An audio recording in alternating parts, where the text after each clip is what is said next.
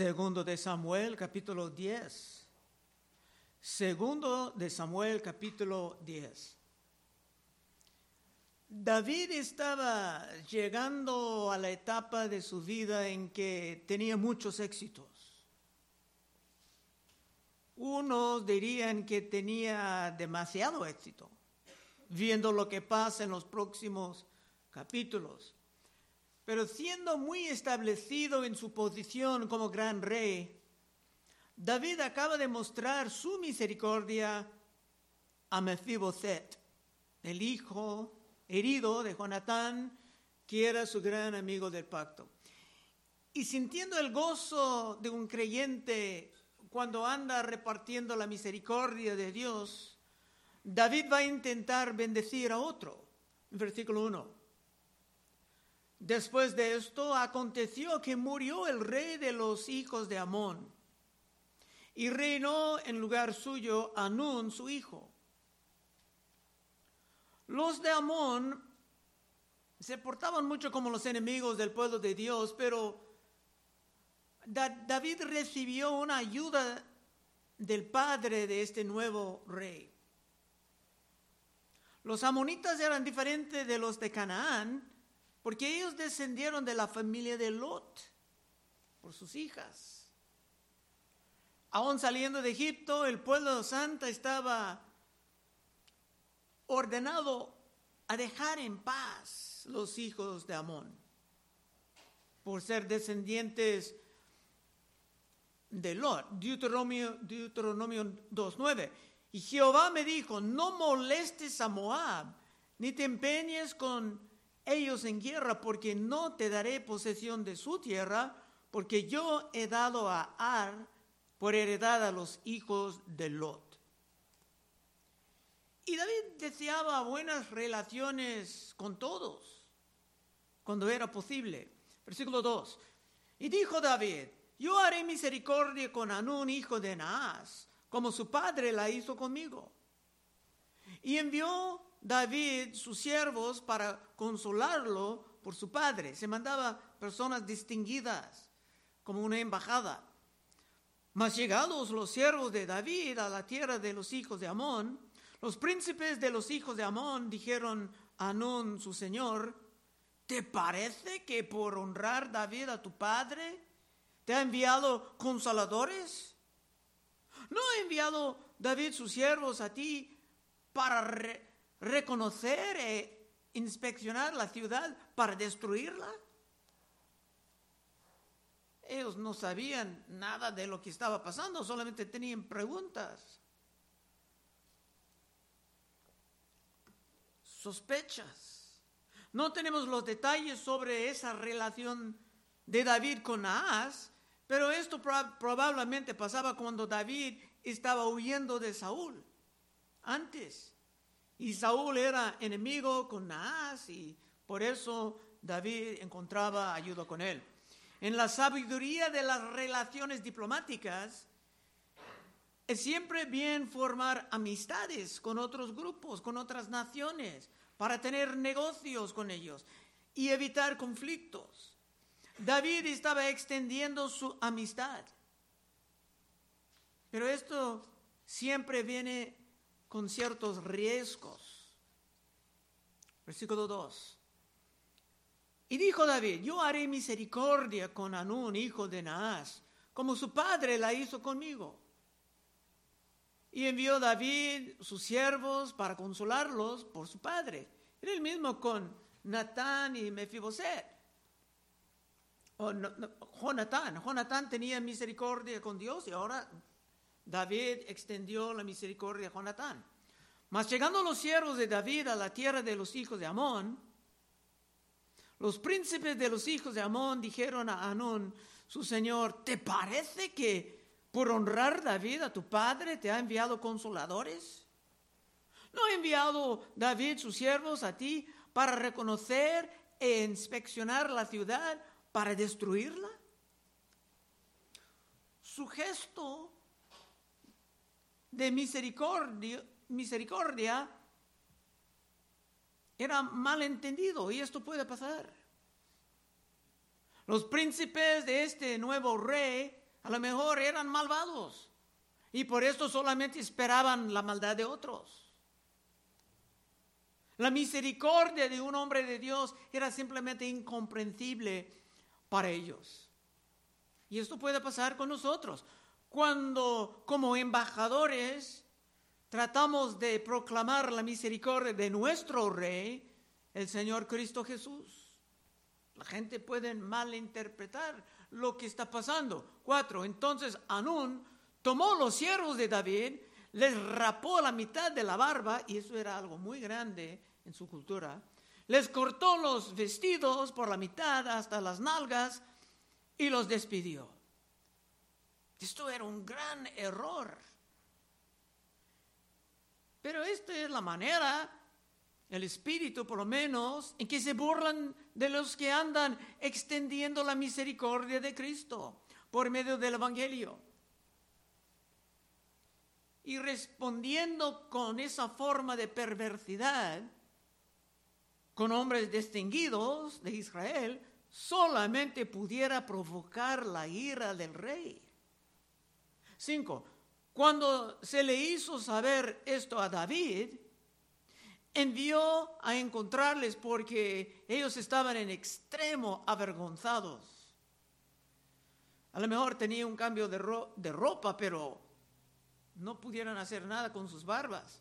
Y el rey mandó que les dijeran, quedaos en Jericó hasta que os vuelva a nacer la barba. Entonces volved.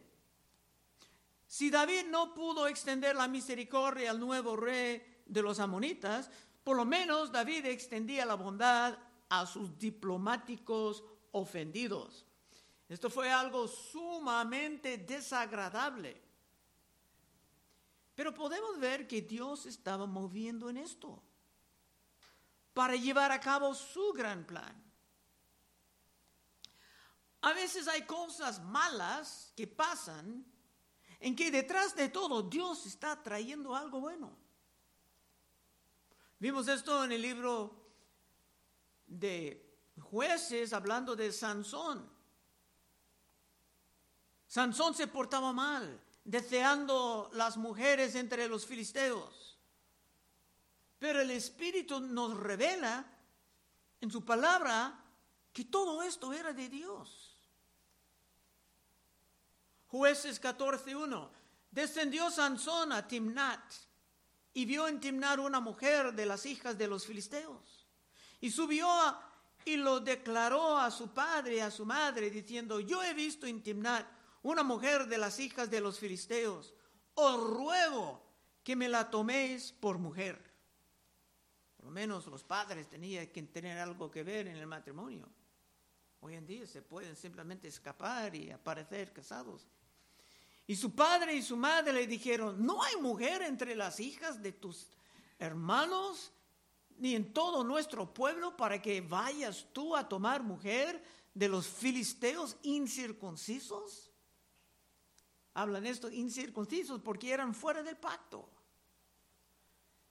Y Sansón respondió a su padre, tómame esta por mujer porque ella me agrada. Mas su padre y su madre no sabían que esto venía de Jehová.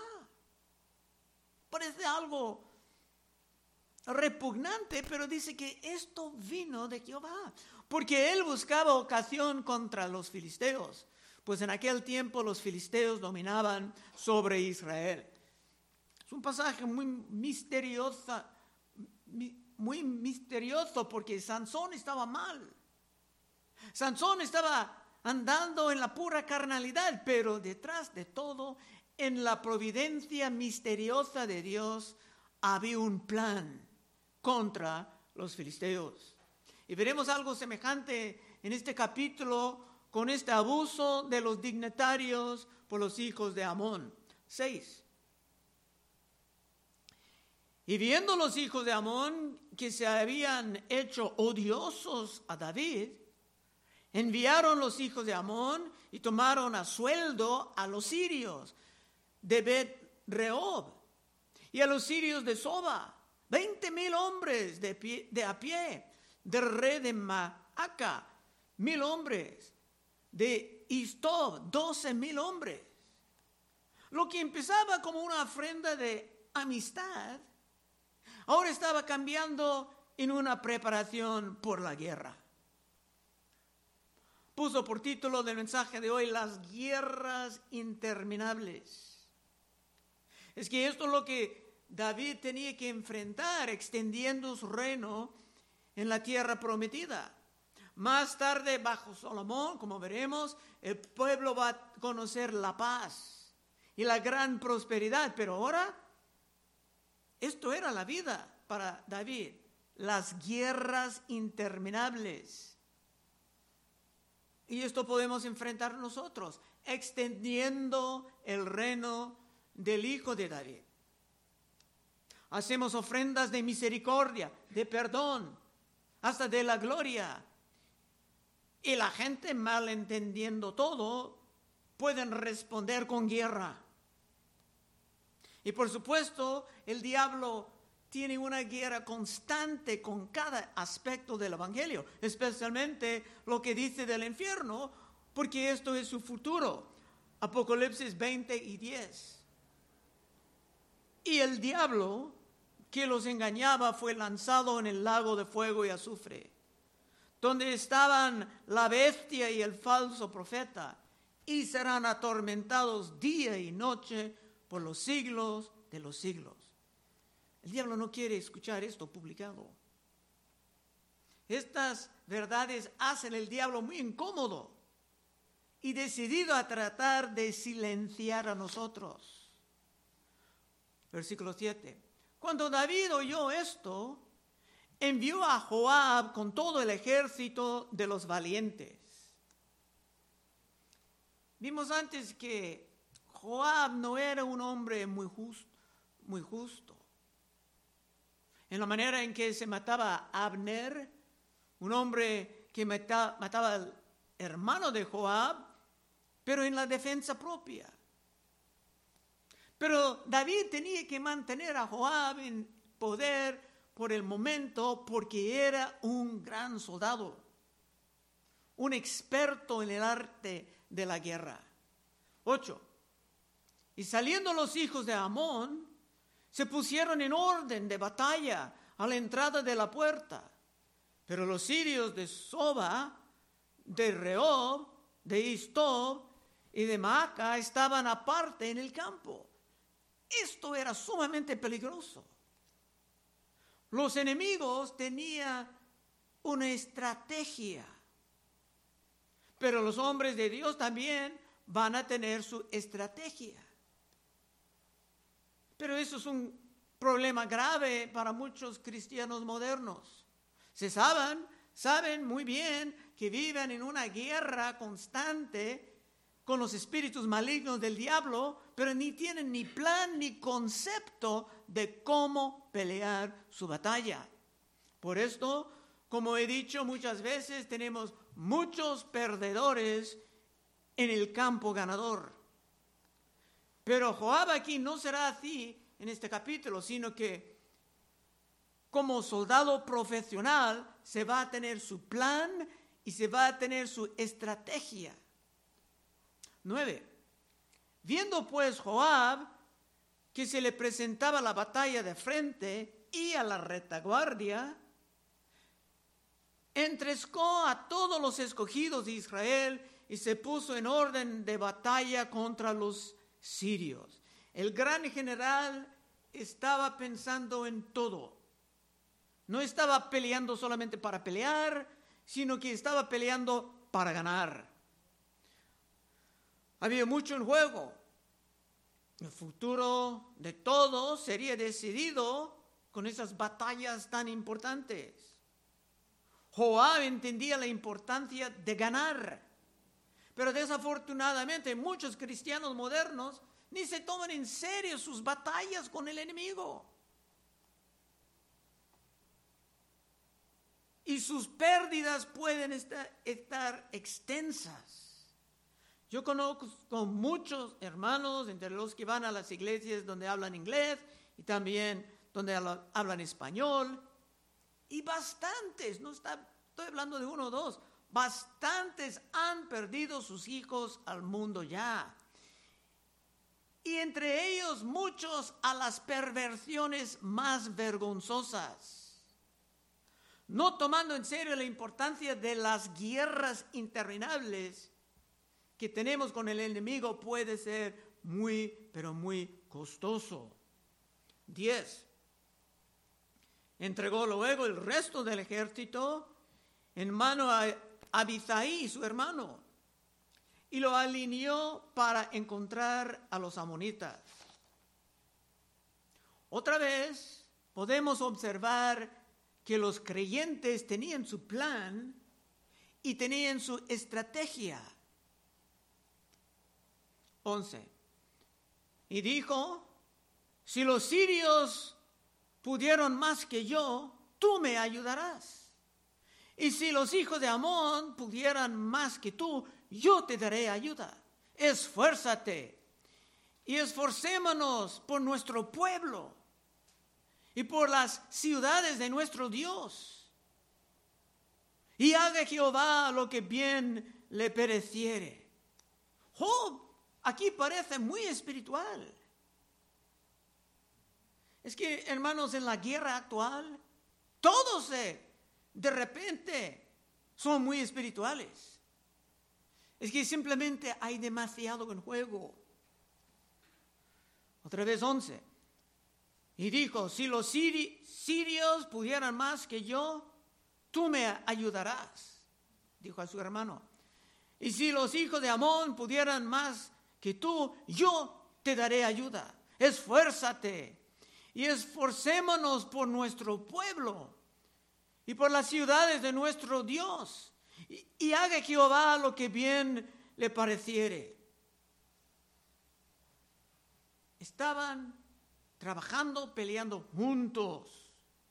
Entre los soldados no hay divisiones durante sus batallas. Cada hermano está cubriendo a su compañero.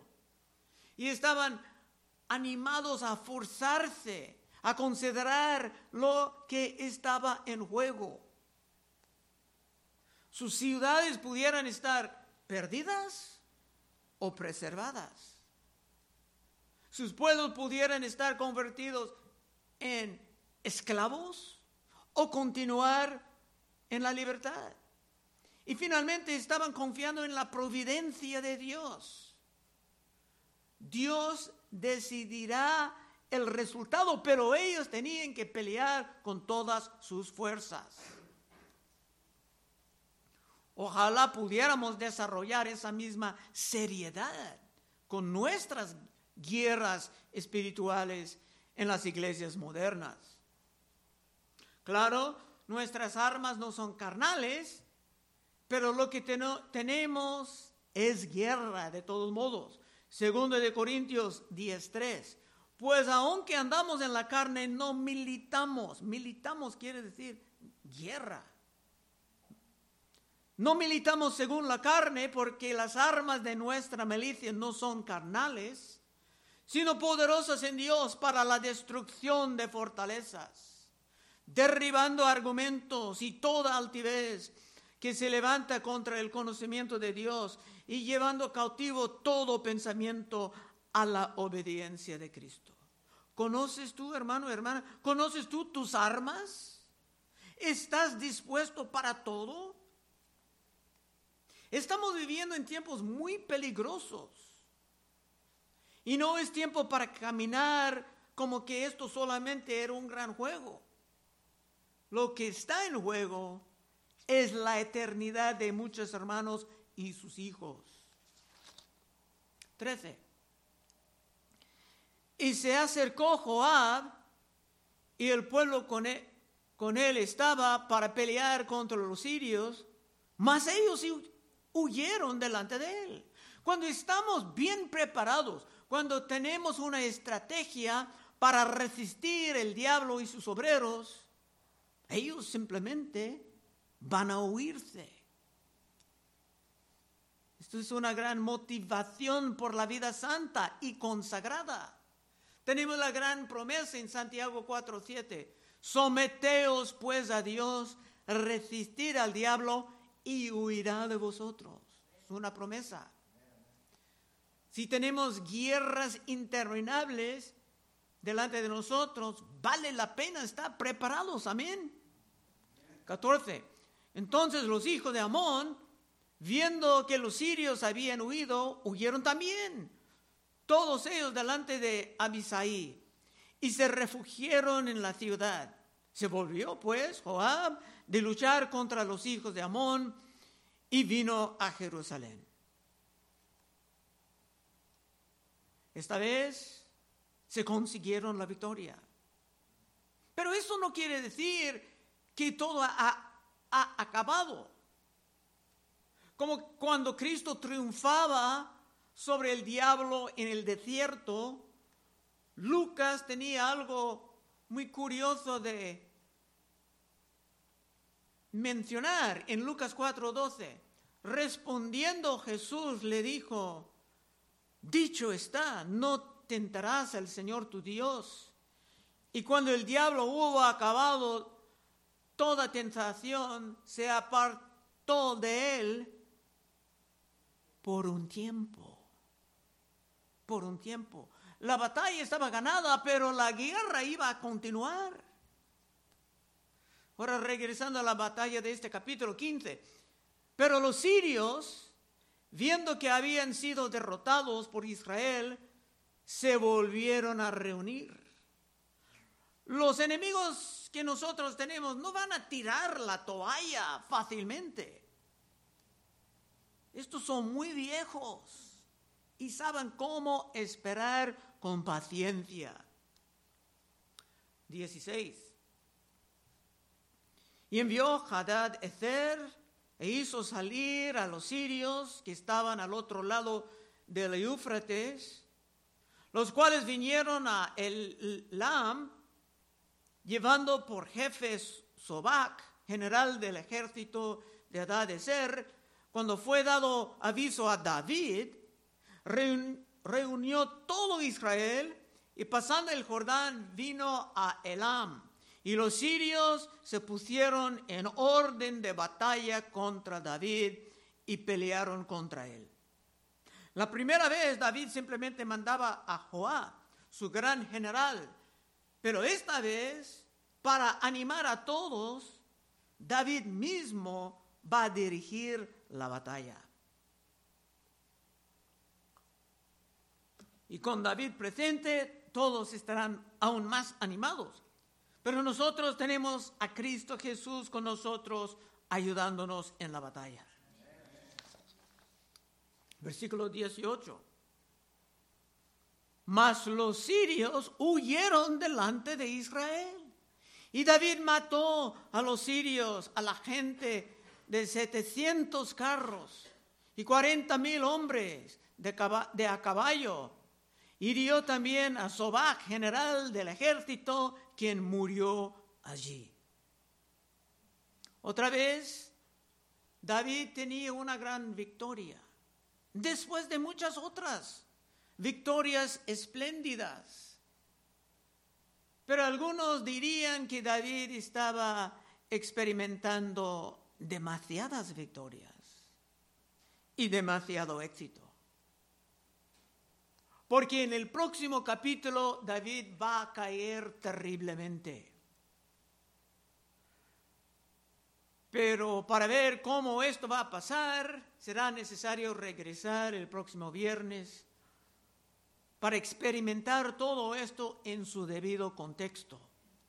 Último verso 19. Viendo pues todos los reyes que ayudaban a Adad Ezer, cómo habían sido derrotados delante de Israel, hicieron paz con Israel y le sirvieron de allí en adelante los sirios, temieron ayudar más a los hijos de Amón. Cuando la iglesia es muy fuerte, formidable, la gente quiere formar amistades con la iglesia, aun si no son creyentes pero no cuando estamos tan débiles. Bueno, el éxito aquí era completo, pero con muchos éxitos vienen otras formas de peligro. Conclusión. En la gran historia de la iglesia, por unos dos mil años, después de siglos de éxito, el diablo vino con otras formas más útiles de tentación. Y una y otra vez las iglesias prósperas han caído en diferentes formas de corrupción. Pero la batalla tiene que continuar y toca a nosotros pelear como guerreros eficaces y preparados. No queremos errar como los efesios que Cristo acusaba de tener, de perder su primer amor, ni queremos errar como la iglesia de la Odesía que Cristo acusaba de estar muy tibias. Y si tú quieres aprender a luchar con la eficacia de uno que tiene el poder del Espíritu Santo a tu lado, avanzando el amor y la misericordia de Cristo, aún bajo ataque. Entonces puedes pasar al frente en unos momentos y oraremos contigo. Señor, te damos gracias que otro, por otro capítulo interesante en que muchos militares han sacado estrategias de guerra ya por miles de años. Ayuda a nosotros, Señor, a salir de esto con una estrategia, un plan de cómo no solamente vamos a pelear, pero vamos a ganar en esa gran batalla en que hemos sido metidos en esta generación. Pedimos en el santo nombre de Cristo Jesús. Amén. Bueno, hermanos, estaremos enfrente si acaso hay petición de oraciones.